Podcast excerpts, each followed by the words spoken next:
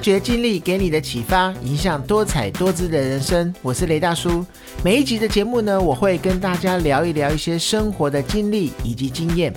希望您也能够有所共鸣，或者能够带给你一些生活中的启发。在聊今天的主题之前呢，我先来说一个有可能也会发生在你孩子学校的事情。在我孩子念书的国中呢，近日呢，老师请同学带他最爱的物品到学校来跟大家分享。那有一个孩子呢，他带的物品呢被他的同学给弄坏了，他非常的难过，因为毕竟这是他最爱的物品。但把他的东西弄坏的那个同学呢，不但心中没有充满悔意，反而把对方的一举一动呢，都当作是在针对他。还把这些他认为是被针对的部分跟他的父母说，导致他的父母呢很生气的约这个同学的父母到学校去谈。那想当然而呢，这位孩子的父母到了学校，不但没有针对把东西弄坏的这件事情来谈，反而只针对被针对这一件事情来去理论。甚至呢，还联合孩子一起推翻这个犯错孩子他之前所写的一些自白书内容。那这样子的例子呢，其实在学校或是社会环境中层出不穷。所以今天呢，我就来跟大家聊一聊溺爱这一件事情。首先呢，根据教育部的国语词典解释，溺这个意思呢是淹没。没于水中的意思，或者是说是陷于绝境中，或者是沉迷无节制的这个意思。那溺如果再加上一个爱的话，表示这样子的一个爱是没有节制的爱，会容易淹没对方的，使对方陷于一个绝境之中的爱。爱啊，其实它本来是美好的，是伟大的，是无私的。可是呢，一旦变成溺爱的时候，一切都会变掉了。爱子女呢，其实是全天下父母与生俱来的本能反应，它其实完全不需要思考的。可是呢，要如何关爱而不溺爱？养育出心智成熟、健康的子女呢，却是为人父母必须修的一个重要课题。我们呢，常常去接小孩的时候，会在校门口看到父母问孩子说：“学校好不好玩呢？今天上课开不开心呢？或者是说你喜不喜欢你的老师啊？”这些其实都是一些情绪性的问题。那这些问题的出发点。就算是溺爱，而非是关爱了，那我们可以去思考一下，学校这个地方呢，它就是一个学习的场所，怎么可能是会好玩的呢？那如果不开心，或者是不喜欢学校的老师，难道孩子就可以不去学校上课吗？那如果按照这些父母的逻辑去推论的话，那当孩子他长大了以后，进入社会去工作。难道当他不开心或者是不喜欢老板的话，就可以不去上班吗？反倒是啊，如果你是问孩子说，问老师今天教了些什么，有没有什么家庭作业，这一些反而是一些具有启发性的一些好问题，能够引导孩子很务实的去思考，并且给予一个比较确切的答案。同时呢，还能够让孩子再一次的去回想一下当天在学校上课的情形，也可以避免孩子回到家中就把在学校学的东西都还给老师了。虽然说啊，关爱还有溺爱其实就是只有一字之差，但是他教育出来、教养出来的孩子，其实会有天壤之别的。那我们常常听到说啊，孩子还小，他们不懂。那尤其是隔代教养的时候，更是会容易听到这样子的话挂在嘴边。那还有一件事情呢，常常会被家长忽略的，就是回想起啊，我常常也会犯的那些错，就是说，对于自己制定的一些规则无法彻底的执行。严格来说呢，这也算是溺爱的一种。比如说呢，明明就是规定孩子最晚十点一定要上床睡觉，但是却一心软了以后，或者是因为自己在忙自己的事情，就让孩子撑到了十一点还没有上床。那长久以来呢，这样子的规矩就会形同一个虚设，孩子也就会不担心，也不会害怕，也不会去遵守。那什么事情好像感觉都可以讨价还价，反而不利于之后对孩子的一些管教。那我们可能可以在影片或者在 YouTube 上面看到小鸟正式要学飞的画面。看起来感觉很危险，好像一个不小心就会坠落的感觉。但是如果说小鸟它不去经过这样子的辛苦，经过这样子的过程，它的翅膀肌肉它不会长到一个很好的状况，也不会因此而受到锻炼。那将来可能它永远都无法翱翔天际，就好像是跟溺爱的孩子是一样的。它没有一双强壮的翅膀，能够飞得高、飞得远。那在中国呢，有一句古话说得好：“惯子如沙子。”这一句话当然听起来是非常的可怕，但是呢，它绝对不是一句简单的玩笑话而已。就像有人所说的，溺爱就像是在孩子的头顶上的一把刀。如果一直毫无原则的去袒护他，无底线的去纵容他的话，总有一天他会养出一个小恶魔的。那不知道大家有没有以下的经验，就是呢，孩子在念国小或者是幼稚园的时候，当学校要演出舞台剧或者是话剧的时候，那每一个人都希望自己的孩子能够当主角，所以呀，当一选这个选角的时候，通常想要当主角的就会有十几个，几乎是没有人想要去演那个小配角。那如果说像我们是在演白雪公主的时候，可能大家都想要当白雪公主，没有人想要当小矮人；或者是演桃太郎的时候，每一个人都想要当桃太郎，没有人想要去当鸡啊、猪啊、猴啊。那为什么会有这样子的现象呢？因为呢，这些孩子的家长会觉得说，这一个演出是非常重要的活动，自己的孩子怎么可以去扮演一个小配角呢？扮演小配角可能会让自己的孩子难过、伤心，甚至可能会让他的心中留下一些创伤，影响这个孩子的心智发展。那或者是说呢，我刚开始说到的一个例子，就是明明是自己孩子在学校犯下的错误，那家长却跑到学校去跟老师抗议，然后对自己的孩子辩解，说自己的孩子是乖巧的，那一定是其他的同学来欺负自己的孩子。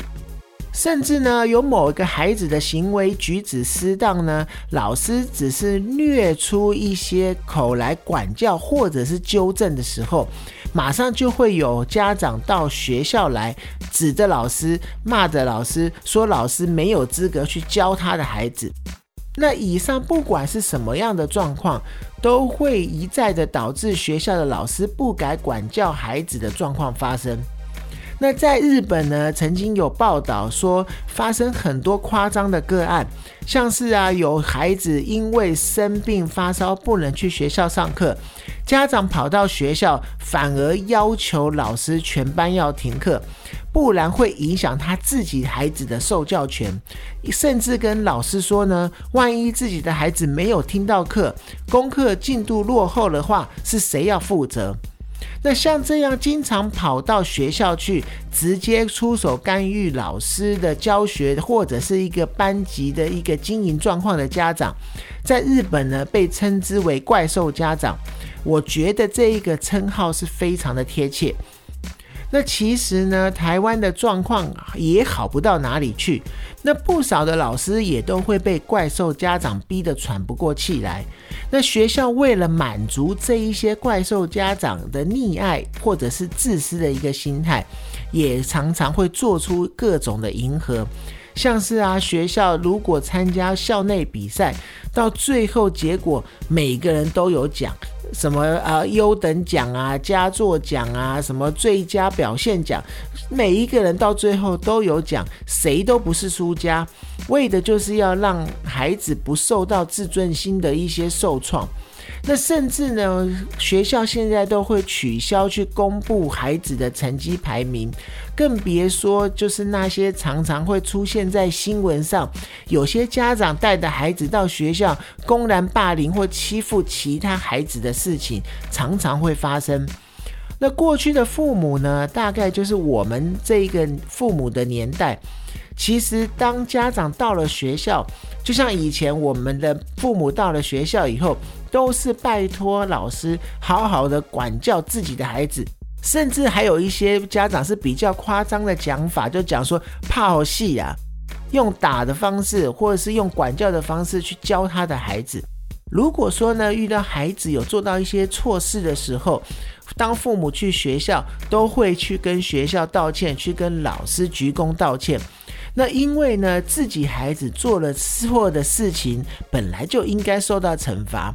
那怎么会到了现在今天，父母到了学校，反而多半是去责怪老师、批评老师的呢？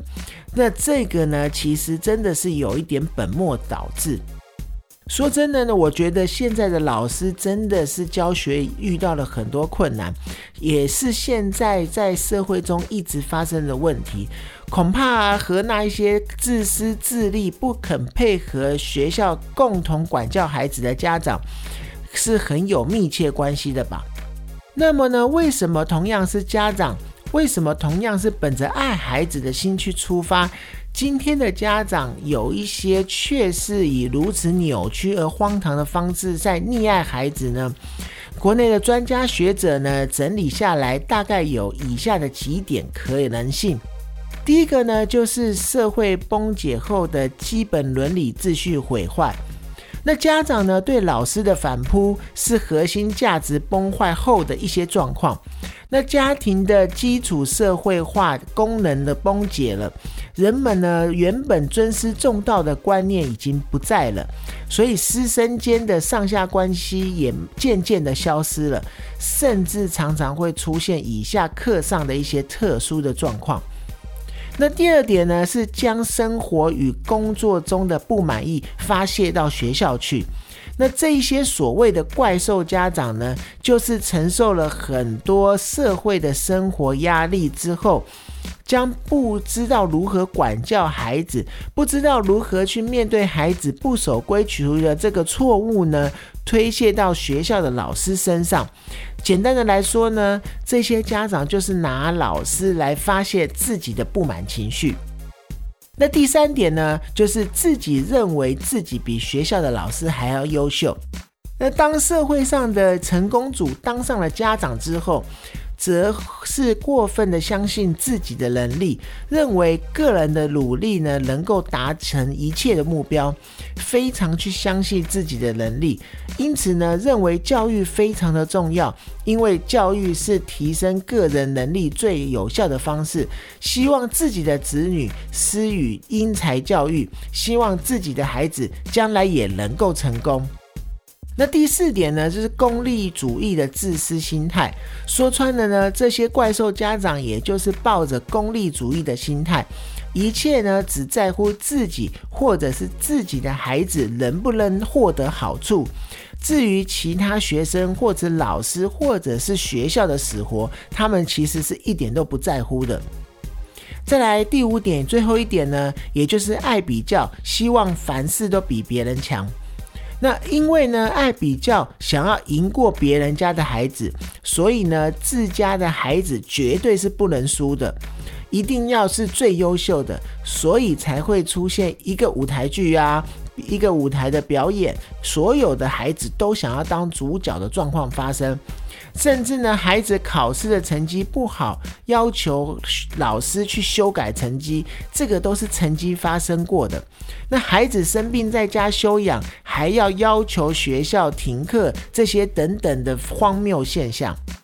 老实说呢，比较真的不是坏事，但比较不是为了要争取胜利，而是为了要找出自己的问题，加以克服。常常反而是父母与父母之间去比较他的子女，只想要赢过对方，证明自己比较行而已，而不是是真正的为了自己的孩子好。现在呢，少子化的年代呢，许多父母都只生一个孩子，都把孩子当做一个宝一样，而父母呢，都常常成为孝子，去无微不至的照顾他的孩子。那如果是真的为孩子好呢，就不要去溺爱孩子，不能把孩子当做皇帝一样。要知道啊，世人都会犯错，也都会跌倒。孩子的性格能够去成长成熟的话，其实他需要在每一次的犯错、跌倒中去求成长、去求学习。如果是一再的呵护孩子的话，将孩子的错误推到学校或老师身上，他只会害了孩子。那各位为人父母的人呢？除非你能活得比自己的孩子还要久，照顾、呵护他、保护他一辈子，否则的话呢，孩子迟早都要独立面对外面的世界，以及在世界中遇到的所有挫折。而如果不懂如何处理挫折、失败情绪的孩子呢？最后不是沦为人生的失败组，就有可能会成为一个行为偏差的人。不但到最后呢，可能日子过得不好，严重的话，甚至还会成为社会的一个负担。爱孩子呢，就不要过度的保护溺爱，让孩子承受该承受的一些挫折或者是错误，在旁边协助他们就好了，让孩子去建立他健全的人格。呃，同样是身为父母的人，我觉得这个执行起来是非常不容易的。那我自己也勉励我自己要去多学习这一方面的东西，多去看一些这一方面的文章或者是书籍，让我们一起为了孩子努力吧。那今天的节目呢，就到这里。有任何的问题，或者你也有想要分享的。欢迎您在 Apple Podcast 上面留言，并且喜欢我的节目的话，给我五星鼓励。发掘经历给你的启发，影响多彩多姿的人生。我是雷大叔，透过我的分享呢，希望能够让您得到一些收获。谢谢你的收听，我们下次见。